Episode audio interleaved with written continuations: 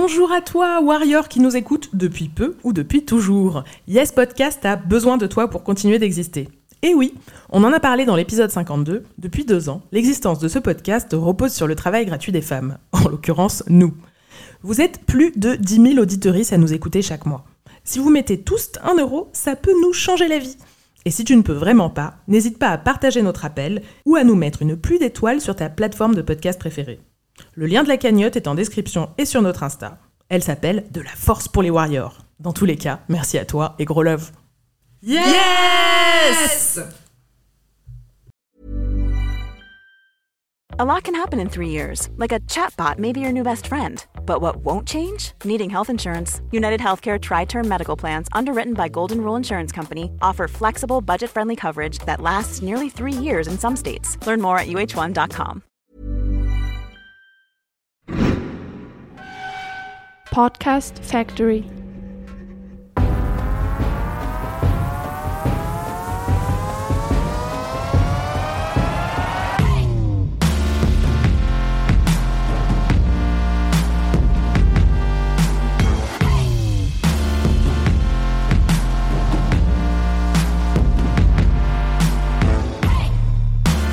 Bonjour à vous, nous revoilà pour ce nouvel épisode de Yes, le podcast de Warrior. Deux fois par mois, on célèbre les victoires de meufs contre le sexisme et ça nous fait un bien fou. Je suis Anaïs et comme toujours, je suis avec mes deux camarades de lutte. Salut Elsa. Salut Salut Margaïde. Hello! Dans ce neuvième épisode, on va parler de sexisme en milieu engagé. Il n'y a jamais eu autant de femmes dans les assos, les collectifs, dans les partis politiques, les collectivités ou même à l'Assemblée nationale, et c'est une excellente nouvelle. Nos voix et nos convictions sont de plus en plus et de mieux en mieux entendues, mais on vit toujours en patriarchie, du coup ce serait beaucoup trop beau si c'était juste beau. Ouais, dommage. Mais puisqu'on est là pour parler de victoire et de bonnes nouvelles, on se délecte sans plus tarder de celle-ci. Depuis le 19 avril, Denis Baupin est officiellement en PLS. Si vous n'aviez pas suivi l'affaire Baupin, c'est un ancien député qui était accusé de harcèlement et d'agression sexuelle par 13 femmes au total, dont 4 ont porté plainte contre lui. Et au moment de son procès, le tribunal a classé ses plaintes sans suite parce que les faits étaient prescrits, donc trop anciens pour être jugés. Du coup, puisque la justice semble le protéger, Mhm. Denis se sent pousser des ailes et décide d'attaquer ses accusatrices en diffamation. Le mec est de type persistant dans l'indécence, quoi. C'est champion du monde. Ce second procès a donc lieu le 19 avril et le tribunal l'a non seulement refoulé, mais il l'a aussi condamné pour procédure abusive. Boum Pam! C'est un bon retour de boomerang comme je les aime, même si le montant qu'il doit leur verser est dérisoire, hein, 500 euros par personne, c'est symbolique. Mais ce qu'on retiendra, c'est que pour une fois, la tentative d'intimidation n'a pas marché. Les accusés se sont battus comme des reines et ont obtenu une décision de justice de bon sens. Donc bravo à toutes ces femmes pour cette victoire qui doit tellement les soulager et qui, on l'espère, en calmera quelques-uns. Ça serait bien, ouais. Voilà donc pour commencer un joli exemple de warrior en politique, et dans cet épisode on va vous en présenter plein. Elles ont trouvé leur place en milieu militant, elles ont claqué les portes de certains groupes, elles ont mené de front engagement et grossesse, elles ont refoulé les camarades racistes, et comme d'habitude, elles partagent avec nous leur victoire. Attention donc, cet épisode, il crache des flammes. Oh yeah. Et comme d'hab, juste avant d'écouter leur témoignage, on vous présente le feedback d'une auditrice, et cette fois c'est Marga qui nous parle. Oui, alors Naki, elle nous a écrit un chouette article euh, sur Yes euh, sur son blog et ça nous a euh, beaucoup beaucoup touché. Alors voilà ce qu'elle ce qu'elle écrit. Ce qui est génial, c'est qu'en écoutant ces femmes se défendre, on est gagné par un sentiment de satisfaction immédiat car leur victoire devient la nôtre. Et oui, la sororité gagne de l'espace chaque jour. Merci à toi Naki et euh, si vous voulez aller euh, lire son blog, eh bien rendez-vous sur nakictwordpress.com naki n a k y c t.wordpress avec deux s.com. Bon bah sans plus tarder, Elsa, tu nous présentes la première warrior. Yes, alors c'est une sacrée warrior. Brigitte, euh, elle est élue euh, Europe Écologie Les Verts à Gardanne dans les Bouches du Rhône et euh, elle fait de la politique depuis 40 ans. Donc je vous laisse imaginer le nombre de situations sexistes qu'elle a pu vivre. Là, elle nous raconte en fait une petite solution qu'elle a trouvée à l'un des nombreux problèmes et l'un des nombreux cas sexistes qu'elle a pu vivre. Lors des dernières municipales, c'est-à-dire en 2014, je n'avais assez de toujours entendre ces cours lorsque je prenais la parole. Alors j'ai décidé de me saisir de l'humour pour contrer ce machisme. Je n'ai rien dit, mais un soir de réunion interne, j'ai enregistré toutes les prises de parole masculines et lorsque le temps fut venu que je prenne la parole, J'ai enregistré bien entendu aussi mon intervention. Une fois celle-ci terminée, j'ai dit, ben voilà, écoutez, vous m'avez demandé de faire court, j'ai donc fait 2 minutes et 03. Maintenant, voici, à chacun d'entre vous, vos temps de parole. Bien entendu, ça allait bien, de bien plus de 2 minutes jusqu'à plus de 5 minutes. Donc, silence. Et depuis, je n'ai plus jamais entendu, lorsque je demandais à prendre la parole, le fameux sésame, fait, machis, fait court. Ceci étant, je pense que pour la campagne 2020, je serai obligée de refaire ce même petit stratagème de façon à pouvoir être tranquille. J'adore. Les petites astuces de Brigitte. Voilà. mais j'hallucine, fais court. Bon, euh, tu peux abréger s'il te plaît euh, hein Ouais, tu Genre, euh, quoi. Ouais, en anticipation, ils se disent que ce qu'elle va dire, c'est pas important, c'est relou, c'est. euh, Mais la Donc prise- euh, tu, ra- tu résumes, hein, fais vite. Mais c'est le problème de la prise de, de parole euh, des, des femmes politiques en, en général. En fait, euh, c'est comme euh, c'est comme partout. hein, c'est comme Mm. dans, dans tous les milieux. Euh, la parole des femmes est toujours euh, dévalorisée. Mm, On leur mm, demande soit de faire court, soit euh, on dit qu'elles sont pas suffisamment expertes, euh, ou euh, Ils sont trop dans l'émotion. Voilà, on, elles parlent jamais assez bien. Ou quand elles parlent, on les déstabilise. hein. On se rappelle euh, du fameux épisode de la robe de Cécile Duflo. Si vous vous en rappelez pas, je vous invite à aller chercher ça sur YouTube. Euh, donc euh, Cécile Duflo qui arrive euh, en robe à la- devant l'Assemblée nationale pour défendre un projet de Grand Paris et qui se, qui se retrouve moquée et qui du coup perd, ben, forcément, elle en perd ses moyens. quoi. C'est horrible. Et du coup, prendre la parole en politique, c'est quelque chose de pas facile. Donc euh, voilà, la, la solution de Brigitte, c'en est une. Et euh, ça peut aussi, on- il faut penser aussi à des, des, des stratagèmes comme ce chronomètre pour euh, pouvoir laisser la place aux femmes pour parler dans, dans les réunions. Alors ça peut se faire dans, dans tout- dans toutes les réunions, euh, dans toutes les réunions politiques, que ce soit des partis, des syndicats, euh, des associations. Donc euh, j'ai listé quand même pas mal de trucs dont, dont des militants m'ont parlé. Alors la première chose toute simple, c'est de mettre, d'instaurer un tour de parole, que ce soit pas la foire d'empoigne. euh, Ouais. de cri- qui crie le plus fort. C'est-à-dire il y a une personne qui a une feuille de papier, un stylo, et qui note au fur et à mesure les personnes qui lèvent la main Mhm. et les inscrit selon Ouais. l'ordre qu'elle demande la parole et leur donne la parole, distribue la parole en fonction de, de cette liste. Donc ça Mhm. c'est c'est le plus basique. Euh, après, donc le chronomètre, comme euh, Ouais. faisait Brigitte, on peut dire bah, chacun parle deux minutes et on chronomètre et au bout de deux minutes, on s'arrête. Il y a aussi d'autres solutions, comme par exemple se dire qu'on ne peut pas reprendre la parole Ouais. tant que tout le monde ne s'est pas exprimé. Ça, Euh, c'est bien. Voilà. Elsa, tu nous présentes euh, une seconde warrior? Oui, alors on va parler de Khadija. Donc Khadija, elle a commencé très très tôt la politique puisque dès ses 17 ans, elle a milité avec la LCR à Cherbourg en Normandie. Puis elle a bougé en région parisienne, à Ivry. Et là, elle a fréquenté un milieu un peu plus anarchiste, autonome, euh, un squat dans lequel vivait un groupe de militants qui étaient euh, majoritairement des hommes blancs de classe moyenne, voire classe moyenne supérieure, mais bon, qui vivaient euh, de- de- d'une façon qui ne, enfin, qui ne laisse pas vraiment imaginer qu'ils viennent de, de ce type de, classe-là. En tant que femme issue de l'immigration et d'un milieu populaire, elle était donc en décalage très fort avec ces personnes en termes de par rapport à son expérience dans euh, dans la vie en général. Elle nous décrit donc une ambiance qui était vraiment raciste et misogyne et comment elle a fini par quitter cet environnement qui s'est avéré hostile et toxique pour elle. Donc du coup, euh, bah, on va écouter euh, son témoignage et puis on en parlera un petit peu après. Et en fait, ça a été un enchaînement d'énormément de choses où j'étais perçue comme euh, la personne qui faisait des choses qui étaient de l'ordre de, du domestique. Donc, euh, à des événements, par exemple, j'ai pas d'autres places, j'ai pas des places de réflexion ou des places d'organisation, si ce n'est euh, de l'organisation.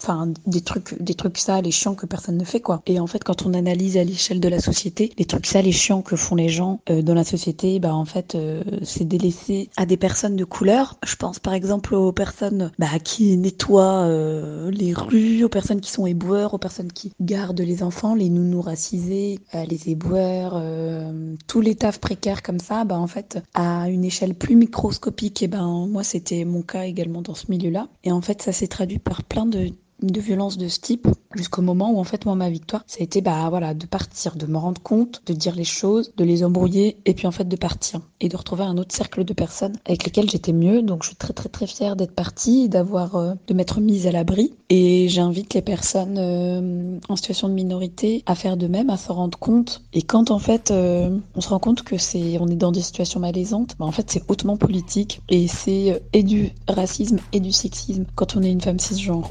Voilà voilà, il faut pas, pas se dire tiens, c'est bizarre là, et puis passer à autre chose. Il faut se dire bah tiens, là c'est bizarre, mais en fait c'est politique, ce truc bizarre et dérangeant. encore une fois, c'est une super victoire de prendre soin de soi, mais voilà, on constate que bah, la meilleure solution, c'est de s'extraire de, ce, de, cet espace. Quoi. Pour se protéger. Petit point vocabulaire, peut-être parce qu'elle emploie pas mal de mots euh, qui, vont sans doute revenir un peu plus tard dans l'épisode. Elle parle du terme de, de racisé. Oui, c'est des personnes en fait qui sont, euh, voilà, dont l'appartenance raciale supposée on va se dire ah bah lui il est noir, elle elle est arabe, etc. etc. Euh, en fait c'est le regard justement du dominant qui les racialise en fait.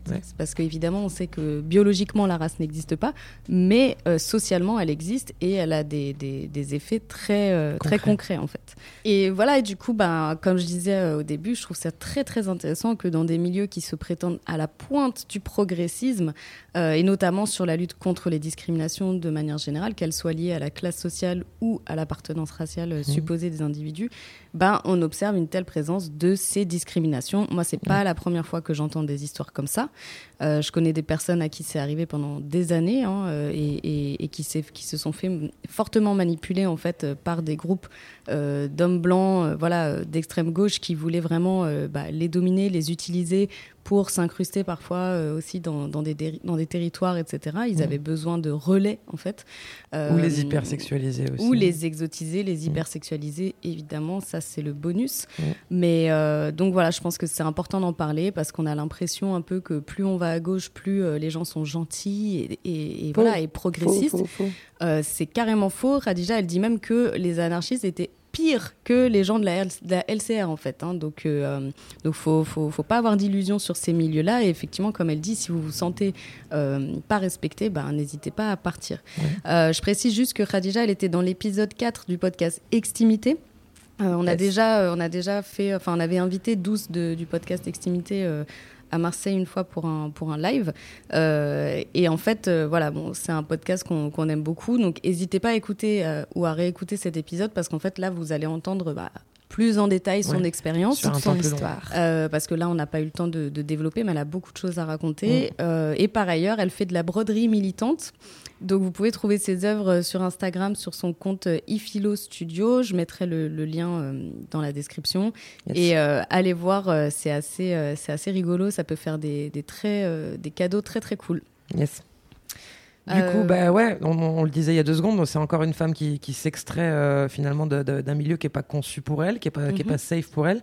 mais de manière générale, de toute façon, il y a très peu de femmes qui, qui, qui, qui sont là et qui perdurent dans, ces, dans les milieux euh, militants et, politiques. Si on regarde les nombres de femmes qui sont maires, qui sont députées, qui sont à la tête d'organisations, de délégations, de collectivités, de régions, euh, c'est un peu la catastrophe. Euh, en France, par exemple, 16% des maires seulement sont des femmes. Donc c'est vraiment ridicule. Et c'est déjà un chiffre record en plus. Ouais. encore une fois, pour un pays qui se dit progressiste et féministe, c'est quand même une grosse blague. Le pays des droits de l'homme en oubliant la femme. Mais pas de la femme.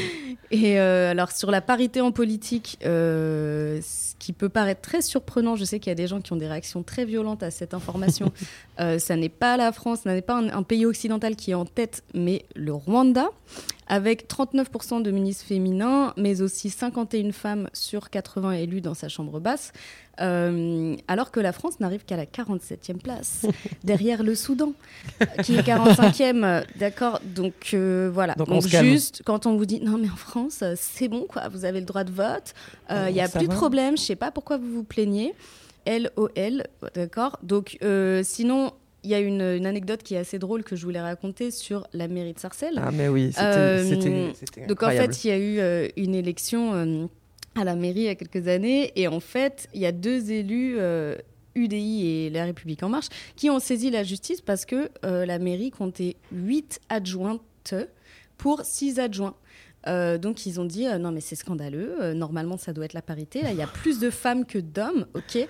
Donc voilà, ils ont saisi la justice, une bonne, une bonne utilisation de la justice. hein, Un combat d'avant-garde. voilà, pour dénoncer le non-respect des règles de parité.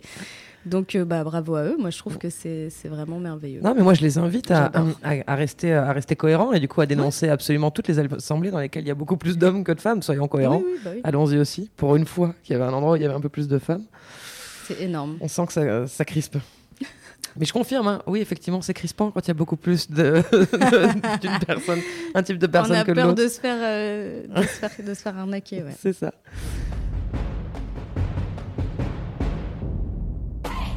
Bon, du coup, je vous présente notre warrior suivante. Elle s'appelle Marie. En 2012, elle était candidate aux législatives dans les quartiers nord de Marseille. Elle était donc en pleine campagne hyper intense au moment des faits qu'elle va nous raconter. On l'écoute.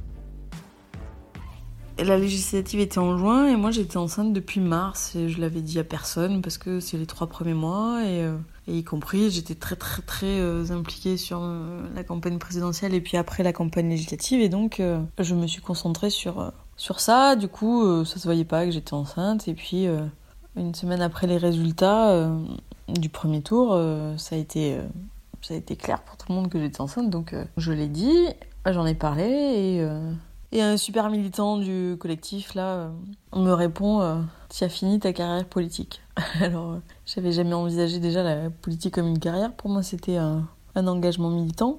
Donc, c'est quelque chose qui m'est qui m'est plutôt viscéralement attaché, la question de mon engagement euh, au quotidien. Puis cette phrase qui était quand même forte, c'est-à-dire que j'allais avoir un enfant et donc euh, je pourrais plus jamais euh, faire de la politique et m'impliquer en dehors de, de, la famille, quoi, de la maison. En gros, j'étais condamnée à m'occuper de, de mes enfants. Ça s'est pas vraiment tout à fait passé comme ça. En 2014, j'étais candidate à la municipale, donc j'ai tenu encore deux ans à contredire les pronostics, à continuer à mon engagement militant. hein. J'ai refait une campagne très dure, euh, très compliquée, avec un, un engagement de 24 heures sur 24.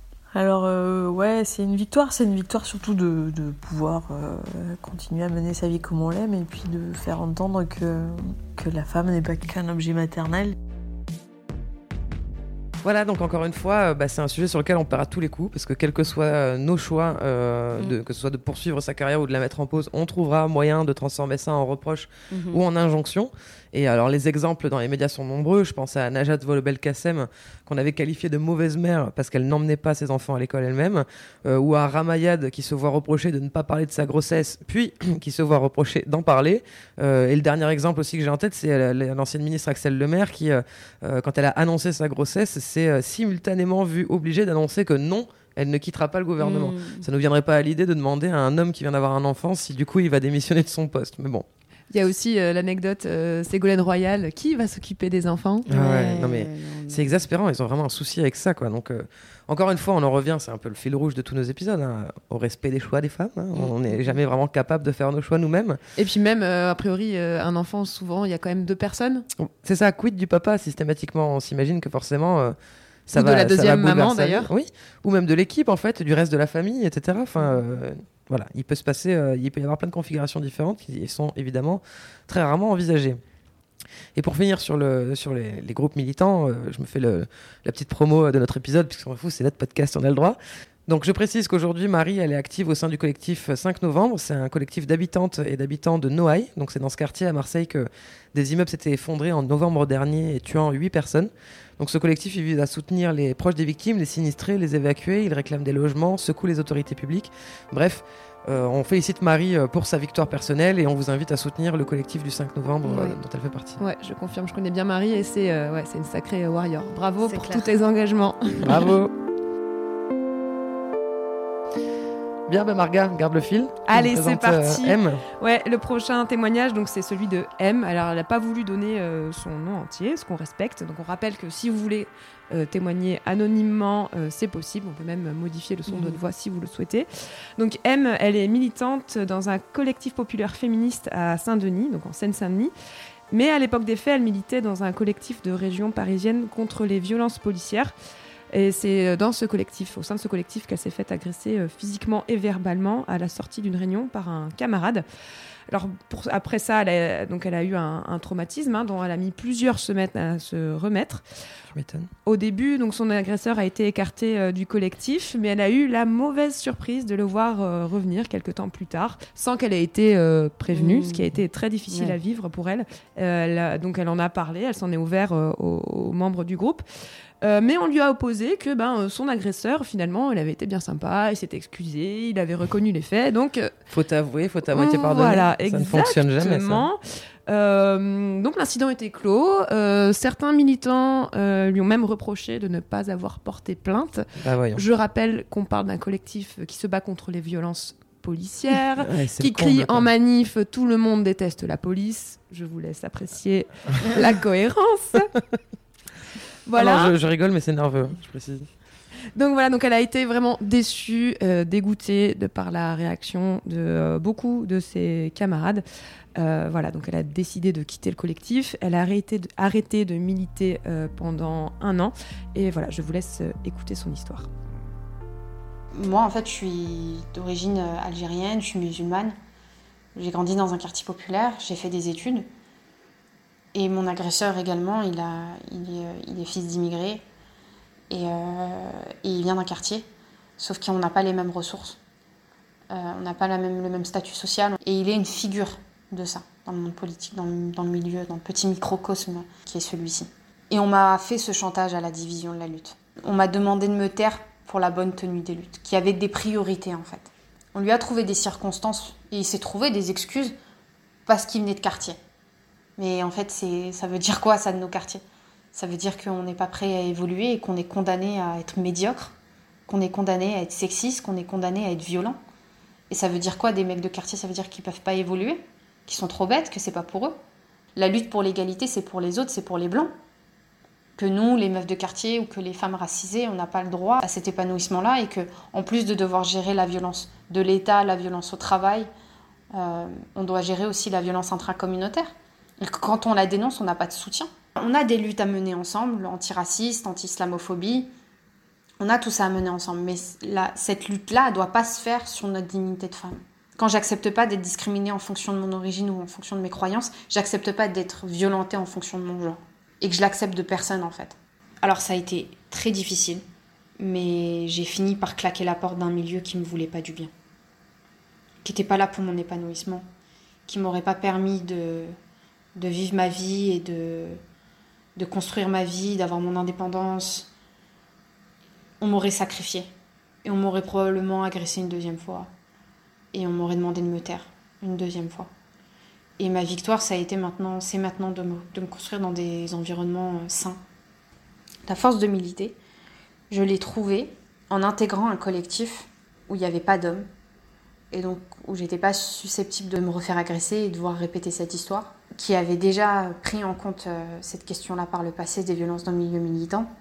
Et c'est vraiment des espaces où, ouais, je me sens aussi de porter des questions euh, qu'on portait pas avant ou que je portais pas avant la question du féminisme de quartier, euh, je la, je militais pas sur cette question-là auparavant. Et en fait, ça m'a un peu, euh, ouais, ça m'a redirigé vers des, vers des choses qui me ressemblent plus cette agression finalement. Elle soulève tout un tas de points Ouais. vraiment très très euh, très très intéressants. Et euh, comment elle a aussi elle a réussi à transformer en fait cette euh, cette agression en quelque chose de positif pour elle. Voilà, donc je, je précise quand même que c'est soutenu par ce collectif non mixte qu'elle a réussi en fait à se réapproprier son histoire, à, à la raconter comme comme elle, elle avait envie de, de le raconter. Et elle a fini aussi par signaler ce militant à d'autres organisations. Donc je sais qu'il y a certes, enfin elle m'a raconté que certaines organisations qui avaient prévu d'inviter ce, ce gars-là ont, ont annulé leur euh, Mm. leur invitation. Donc Yes. euh, ça permet voilà l'échange d'informations entre collectifs, c'est aussi euh, Ouais. important pour Ouais. euh, voilà pour. euh, c'est des sacrées victoires en plus pour, Ouais. euh, pour elle, enfin la reconnaissance. euh, on arrête de remettre en question son témoignage, etc. Et que ce mec-là arrête d'être validé euh, dans tous les sens. C'est c'est une sacrée victoire. Ouais, c'est ça. Et c'est pour ça que, voilà, euh, pour parler de la non-mixité dont elle parle, c'est vrai que en soi, on peut se dire, ouais, enfin, militer en non-mixité, en quoi c'est en quoi c'est une victoire? C'est sûr que dans le meilleur des mondes, on voudrait pouvoir militer en mixité, sauf qu'en fait, bah, il faut juste se rendre à l'évidence que des fois, c'est pas, pas possible. Et euh, ça permet quand même de euh, ces groupes non mixtes euh, entre femmes d'avoir un espace safe, un espace dans lequel on se sent à l'aise, qui permet de, bah, déjà, de, comme elle le dit, de pas se faire agresser, mmh. de parler librement. Les espaces, les espaces non mixtes, c'est super utile. il s'agit pas d'installer une ségrégation dans l'ensemble de la société, c'est juste des espaces et des temps pour être bah, déjà dans un endroit safe dans lequel effectivement on n'a pas de risque d'agression, pouvoir prendre la parole absolument librement, puisqu'on parle à des gens qui euh, partagent ces convictions, voire qui sont elles aussi euh, ou ont été victimes des mêmes problématiques. Mhm. Euh, ça permet d'analyser ces problématiques-là à travers le regard des personnes qui le subissent, de créer son agenda politique et de l'autogérer. Et euh, puis bah, évidemment, ça crée un espace d'écoute et de bienveillance sur des, des sujets qui sont méga complexes. Donc c'est euh, c'est absolument utile. Ça ne met en danger absolument personne. Euh, je vois pas pourquoi ça crispe autant en France, alors que franchement, on, a, on a mieux à faire que de se foutre sur la gueule pour des réunions.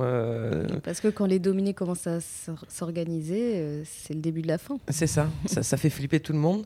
Donc, donc voilà, je trouve ça hyper important. Du coup, je remercie M d'avoir soulevé ce sujet-là parce que c'est il, faut en parler et il faut, il faut mm, mm, tous mm. se détendre là-dessus si, si, des personnes ont besoin de militer en non-mixité, mais tant mieux, et enfin tant mieux. Euh, ok, et il faut, que ça, il faut que ça existe aussi. Quoi. Il y a mm. plein de façons de militer, il n'y en a pas une qui est, euh, qui est plus valide que les autres. Et autre chose que M soulève dans son témoignage, hein, qui était très très long, elle m'a envoyé 20 minutes euh, de, témoignage, euh, ce qu'elle regrette surtout, au-delà euh, voilà, de, des problèmes personnels et des déceptions qu'elle a eues vis-à-vis de certaines, certaines personnes, certains camarades avec qui elle se pensait être amie, c'est l'incapacité à gérer collectivement, en groupe, ce problème d'agression.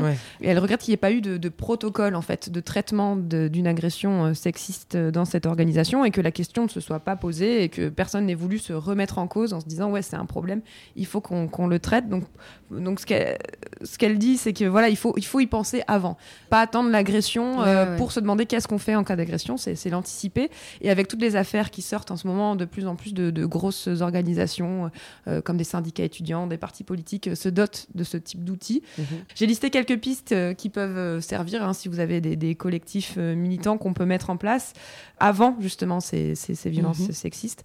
Donc déjà, de base, hein, refuser euh, tous les actes euh, violents, toutes les agressions. Voilà, que ce soit déjà un principe euh, de base, déjà ça. ça et l'affirmer fermement. Et l'affirmer, voilà, que c'est que c'est pas acceptable. Vous pouvez aussi créer un comité euh, dédié euh, mhm. qui réfléchit à ces questions-là, qui, qui, pense féminisme, qui pense euh, gestion des, des, agressions, regrouper un petit groupe de, de personnes, évidemment des personnes safe hein, si possible, pas des agresseurs potentiels. Créer un espace, un espace où les militantes peuvent, peuvent venir soit parler, soit par exemple une, une, adresse mail où les militantes peuvent signaler des événements, mhm. ou des personnes ressources. Vous pouvez aussi faire former quelques, quelques quelques référents euh, dans, dans, dans, votre groupe qui soient sensibilisés à ces questions et qui sachent comment réagir, comment, euh, comment écouter les, les, victimes. Vous pouvez faire appel à une autre association. Il y a plein d'associations qui, qui s'occupent de, de, ces questions-là pour, euh, pour, former, pour former vos militants et, vos référents. Vous pouvez aussi créer voilà, des groupes de parole non mixtes, hein, on vient d'en parler.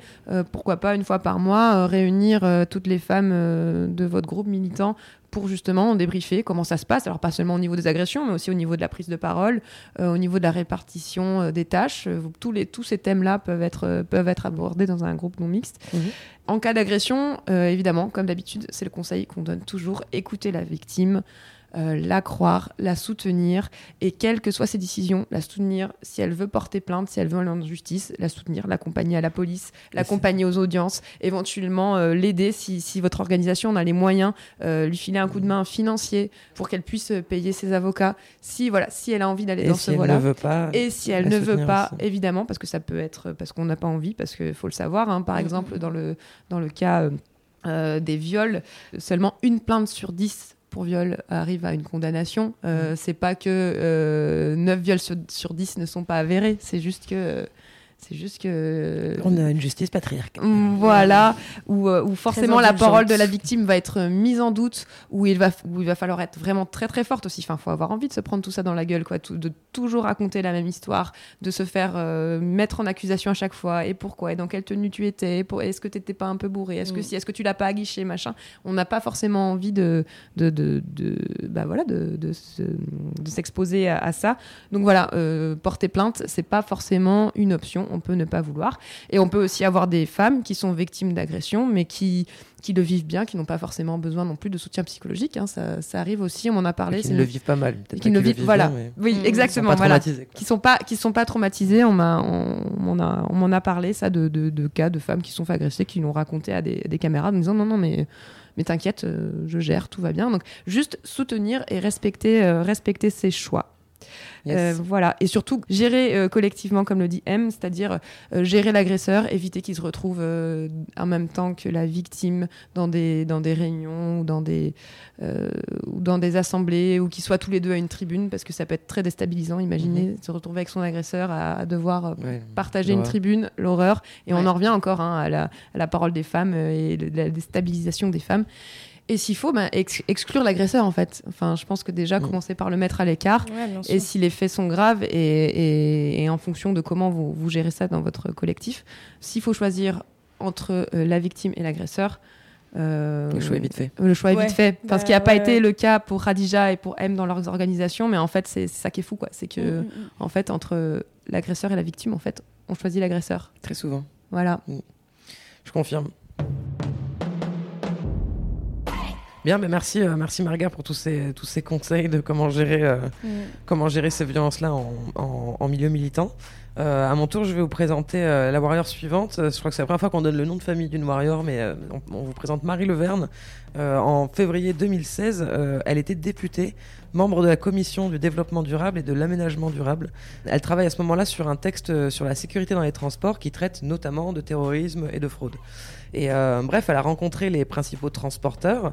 Elle a constaté que leur personnel n'était pas formé à détecter et à réagir face aux violences sexistes. Mm. Euh, elle apprend même que ces actes ne sont en fait même pas répertoriés.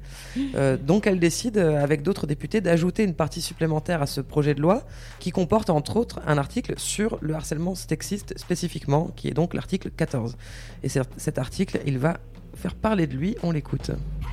L'article 14 propose donc une formation obligatoire pour euh, les agents de sécurité et il propose également de répertorier euh, ces actes de harcèlement sexiste. Pour nous, cet article, c'était l'occasion de consacrer le harcèlement sexiste dans la loi pour lutter euh, contre cette plaie et euh, que nos actions survivent aux campagnes de sensibilisation. Le texte euh, arrive donc euh, au Sénat et euh, en commission des lois, l'article 14 est retiré purement et, simplement sous des prétextes qui nous semblent fallacieux, qui pour nous disqualifient le sujet. Il y a sur les réseaux sociaux un extraordinaire soutien.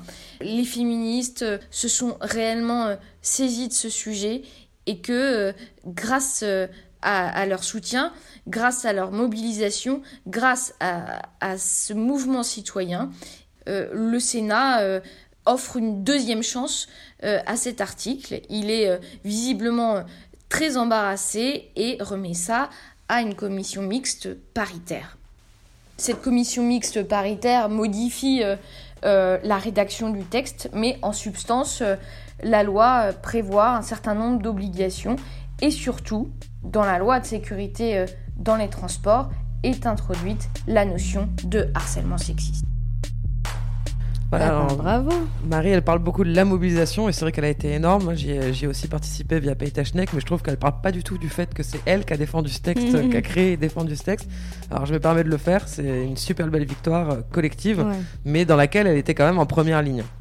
Donc elle précise dans son témoignage qu'elle a certes été euh, très agréablement surprise par cette mobilisation spontanée, euh, mais que du coup elle a aussi constaté que les pouvoirs politiques, euh, et que le Sénat notamment, pouvaient s'opposer au progrès sur les sujets de violence sexiste.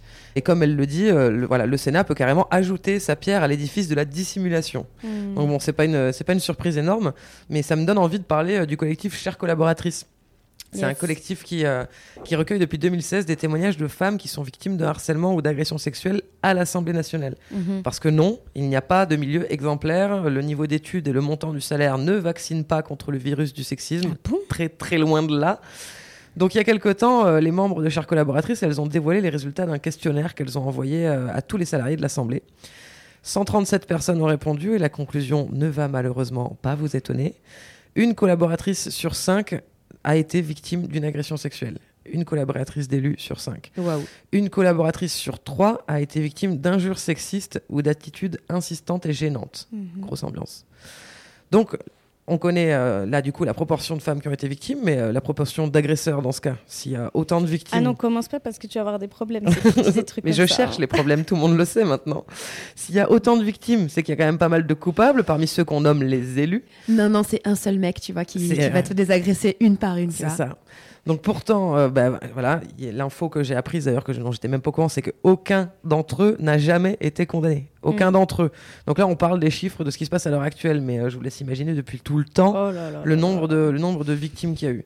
Donc aucun d'entre eux n'a été condamné et leurs victimes, elles, finissent la plupart du temps par quitter leur poste. Mhm. Non, bon, comme on, en revient toujours là, en fait. hein, Bah voilà. oui. Donc le collectif Chère Collaboratrice euh, a fait publier euh, ses résultats et euh, le collectif demande donc la création d'une cellule d'écoute indépendante spécialisée sur ces problématiques, c'est un peu ce que tu évoquais tout à l'heure Marga, et le gel de la clause, la clause de loyauté puisque pour l'instant une collaboratrice est, est, est liée en fait à son élu, donc en cas, elle demande à ce que en cas de dénonciation de faits de harcèlement, cette clause saute. C'est un vaste sujet. Ouais. Euh, je les euh, remercie euh, pour leur pour leur mobilisation Mhm. de tous les jours, de tous les instants, parce que on passe notre temps à attribuer le sexisme et les comportements comme ça aux, aux gens de la rue, aux gens pauvres, etc. Alors qu'en fait, voilà, les, les- les hommes les hommes de pouvoir sont très loin d'être exemplaires, sont loin d'être exempts de ces de ces comportements. Et il faut souvent remonter au créneau pour rappeler qu'en fait, tout- absolument tous les types d'hommes sont concernés sans aucune exception. C'est pas Ouais. les pauvres qui ont créé le patriarcat, je crois. Absolument pas. Il n'est pas non plus arrivé par bateau. Hein, Non. faut le préciser. Ouais, et si vous, voulez, si vous voulez en savoir plus sur le collectif Chère Collaboratrice, moi j'ai écouté un podcast euh, qui s'appelle euh, Thelma et Louise, Mhm. euh, et où elles invitaient euh, bah, justement euh, deux, euh, deux membres de, de Chères Collaboratrices pour Yes. parler de sexisme en, en politique. Je mettrai le lien en- Ouais. dans les références de l'épisode.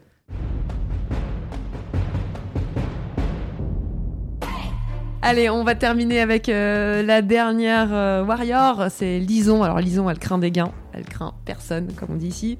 Elle est marseillaise, elle va souvent en manif, et en ce moment, c'est vrai qu'on on a le choix hein, dans les manifs entre Ah oui, les gilets jaunes, euh, les manifs de soutien aux migrants, contre l'inaction du gouvernement en termes de euh, d'action contre le climat, contre le mal logement. On en Ouais. a parlé euh, tout à l'heure. Les Algériens aussi. Voilà, Mm. les, les Algériens, les Algériennes. On a les Kurdes aussi à Marseille qui Ouais. manifestent, Toutes qui manifestent semaines. beaucoup Mm. toutes les semaines. Enfin bref, il y a mille raisons de battre, euh, de battre le pavé en ce moment. Euh, mais parfois, disons, elle a de mauvaises surprises quand elle entend euh, des slogans ou quand elle lit les porte-cartes que tiennent certains manifestants. On voit quelqu'un qui, cette fois-ci, avait indiqué Macron, ta femme, je la prends, je la retourne et je l'encule. Mais là, je me dis, c'est pas possible, quoi.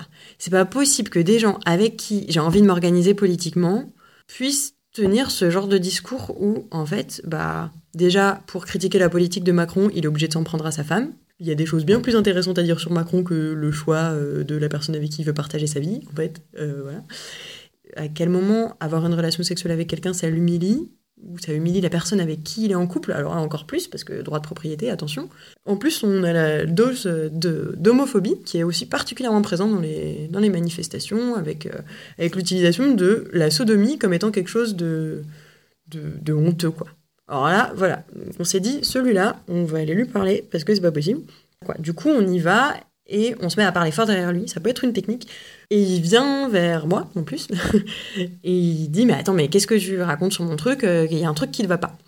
Et je dis, ok, bah s'il veut en parler, on y va. Je vais, je vais lui expliquer exactement pourquoi ça va pas. Et pendant 20 minutes, pendant la manifestation, je lui dis euh, tout ce que je viens de dire sur euh, en tant que personne potentiellement concernée par ce genre de blague, potentiellement à qui on me dit, bah toi, vas-y, toi, viens là, je te retourne. euh, Et ben, ça me va pas. Et il me répond que c'est la première fois qu'on lui fait la remarque, que lui, il avait juste envie d'être drôle, qu'il n'y avait pas réfléchi. Moi, euh, quand même énervé, je dis bah en fait c'est ton devoir d'y réfléchir. Au bout d'un moment, euh, les slogans politiques sur les banderoles, les slogans qu'on crie en manif euh, et les et ce qu'on écrit sur ces affaires, en fait, on en est responsable et, et donc on doit se poser la question. Et il dit d'accord, très bien, ok, je vais y réfléchir et je trouve que c'est intéressant et il m'a remercié d'avoir pris le temps de lui dire. il m'a dit qu'il voulait être un allié. Enfin, et ça m'a complètement reboosté. Donc après, j'étais euh, surfaite de reparler à tout le monde, d'aller à chaque fois reparler aux gens euh, qui étaient là, alors, euh, Macron, on t'encule, ou, ou tous les slogans aussi qui sont uniquement masculins. Des fois, quand on prend le temps, et quand on a l'envie, quand on est plusieurs, quand on le dit, quand d'un seul coup, nous-mêmes, on se met à lancer des slogans, et bah, ça marche. Et c'est quand même une reprise de la rue de, et aussi de la problématisation politique qui est hyper forte. Et moi, je trouve ça génial. Putain, mais ce slogan, c'est carrément une menace de viol en fait. Ben ouais. Ouais, c'est ça. Pour rire. Ah, c'est vrai que c'est super rigolo. On se fend la gueule. En tout cas, bravo Lison d'avoir Ouais, eu le bravo, courage ouais. pendant Merci. 20 minutes de Oh faire de l'éducation populaire. Putain, le mec part de tellement loin, je l'aurais même pas tenté, je crois. Hmm. Par où, je sais même pas par où commencer, tellement rien ne va dans sa pancarte. Mais ouais, reprendre la, la rue par, euh, par des slogans, euh, Ouais. par des slogans féministes, euh, comme elle le dit, ça peut Mais être, oui. une, ça peut être une bonne idée. Alors moi, j'ai j'ai emprunté un bouquin à la bibliothèque euh, qui s'appelle euh, slogan, euh, fé- 40 ans de slogans euh, féministes. Euh, Je Mhm. vous en ai euh, relevé quelques-uns un peu pour, Yes. euh, pour finir euh, en beauté. Alors déjà, des, des slogans féminisés, alors on va voir si vous trouvez la, la référence. Nous ne sommes rien, soyons toutes. Faut qu'on complète? Non, nous ne sommes rien, soyons toutes. Repris de l'international. Ah, j'ai Euh, pas voilà. compris. Nous ne sommes rien, soyons tout. Nous ne sommes rien, Ah. soyons Ah. toutes. Ah, je, oui, je maîtrise On pas n'avait assez pas hein, la- les références. On n'est pas assez De la culture, voilà, pas assez communiste. Ou euh, première, deuxième, troisième génération, nous sommes toutes des filles d'immigrés. Yes, Voilà. Il y a aussi des, des slogans que vous avez peut-être entendus. hein. Un homme sur deux est une femme, yes. en référence au mot homme qui représente Ouais, l'humanité. bah ouais, c'est ça. Alors celui-là que j'adore, alors c'était écrit sur une pancarte euh, Les petites filles sages vont au paradis, les autres vont où elles veulent. j'adore. Bah, merci pour toutes ces, euh, pour toutes, Toutes ces ces. Et toutes ces blagues caramba. Ouais, inventer des, des nouvelles blagues, franchement, euh, qui, qui ne sont pas oppressantes, ça serait Eh oui. cool. Qui ne sont pas Cro-Magnon. Ah, franchement, ça commence à devenir fatigant. On va, on va parler des, des Warriors du mois. Ce mois-ci, euh, je pense qu'on peut rendre hommage aux femmes algériennes Mmh. qui, Ouais. sont, euh, qui sont très très très déterminées euh, dans la mobilisation qui a lieu. Donc depuis le 22 février, euh, il y a euh, vraiment une révolution en Algérie. Euh, hommes, femmes, enfants, vieux, tout le monde se réapproprie la rue. Euh, des centaines de milliers de personnes qui sont euh, dans les rues d'Alger euh, et de toute l'Algérie, euh, vraiment. Toutes les semaines, Euh, en mode gilet jaune version sans flashball. C'est vrai qu'il y a eu très peu de violences policières comparées euh, au mouvement, euh, au mouvement qui est en France euh, aujourd'hui, et ça, c'est franchement c'est assez intéressant à observer. Et les femmes du mouvement donc, sont super énervées. Elles affirment vraiment leurs droits euh, comme jamais. Euh, depuis le début, elles s'impliquent autant que les hommes sur les réseaux sociaux et dans la rue et elles n'ont pas l'intention de lâcher l'affaire. On peut en citer euh, quelques-unes. Oui, des noms, a, des noms, euh, des noms. Alors, bon, déjà, moi, je voudrais commencer par euh, Jamila Bohired, qui est une figure de la révolution de 62 et qui, revient dans la Révolution de rue. 62, qu'est-ce que c'est? Ah bah, quand l'Algérie a, a enfin pris son indépendance euh, de l'oppresseur euh, français. Et donc euh, voilà, c'était vraiment une, enfin c'était une poseuse de bombes en fait. Euh, D'ailleurs, euh, Jacques Vergès, qui était son, qui a fini par être son mari, l'a défendue euh, parce qu'elle était condamnée à mort par la France. Donc voilà, donc cette femme est encore vivante et elle est dans la rue avec euh, avec les plus jeunes euh, et ça, je trouve que c'est beau. Enfin, Ouais, symboliquement, c'est magnifique. Ensuite, vous avez euh, Sonia Gassemi, qui est une étudiante militante qui a été menacée de mort pour ses revendications quand même. Parce que malheureusement, bah, il y a quand même des mecs que ça fait un peu bégayer le fait que toutes ces femmes se mettent à, à se réapproprier l'espace public, etc. Et à dire, bon, euh, à l'époque, vous nous avez aussi dit déjà, euh, on verra plus tard pour votre mouvement euh, des femmes. hein. Donc cette fois-ci, non, c'est c'est bon, on en a marre. Alors il y a aussi Adila Bendimerad, qui est une actrice qui est très active dans les manifestations euh, sur Internet euh, et qui organise un forum citoyen sur les marches de l'Opéra d'Alger. Et après, il y a toutes celles qui ont dénoncé en fait un mec, un Algérien de Londres, qui a appelé dans une vidéo à asperger d'acide les femmes qui revendiquent des droits dans les manifestations. Non. Très sympa. Du coup, ben, il y a plein plein de femmes qui ont, qui ont, qui ont alerté en fait euh, les Algériens et Algériennes de Londres. Et euh, l'homme a été identifié, localisé est arrêté. euh, Donc euh, heureusement Ah, parce le que, danger public. donc oui, donc c'est intéressant de voir les réactions vraiment euh, hystériques, surtout que les femmes, enfin, elles sont en train de, de- de surtout manifester contre le système, contre Bouteflika qui maintenant euh, est parti.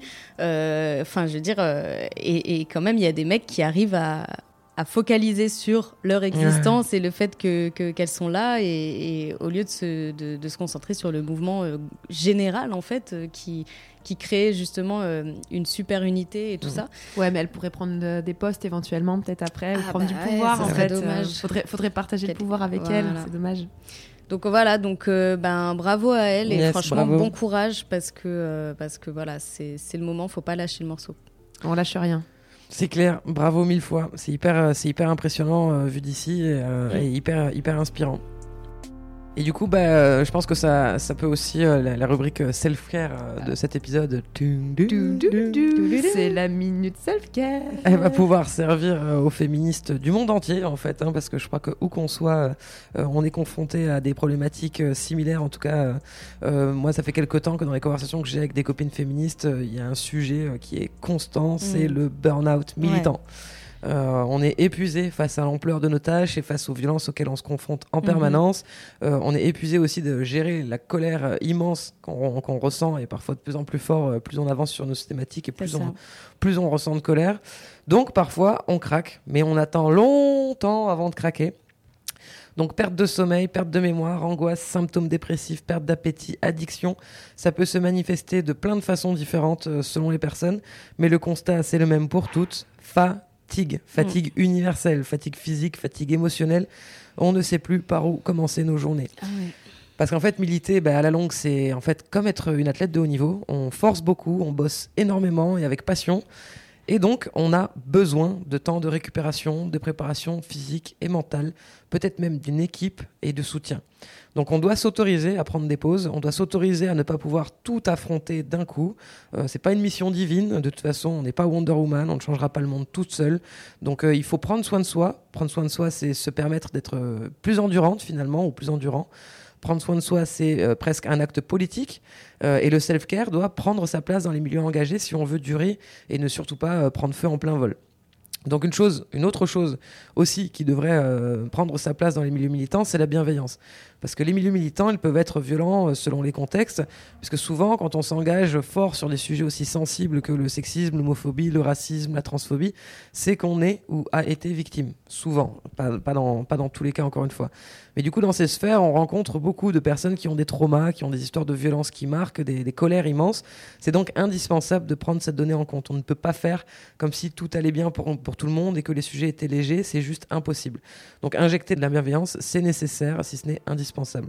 Si le sujet vous intéresse euh, ou si vous vous sentez euh, concerné, n'hésitez pas à lire l'article du magazine Axel que je vous mets dans la description de l'épisode qui traite justement du burn-out militant avec plusieurs témoignages et plusieurs pistes pour, euh, pour s'en sortir. Ouais, un magazine qui nous vient de Belgique et qu'on Yes. adore. Et qui est très cool.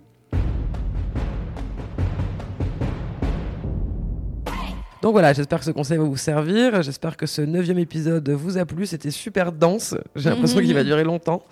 On remercie mille fois nos warriors du mois pour leur témoignage. Merci donc à nos battantes Brigitte, Khadija, M, les deux maris et Lison. Bravo à vous et merci pour votre détermination et la force de vos engagements. Si vous voulez témoigner dans Yes, sachez qu'on lance régulièrement des appels à témoignages sur les réseaux sociaux.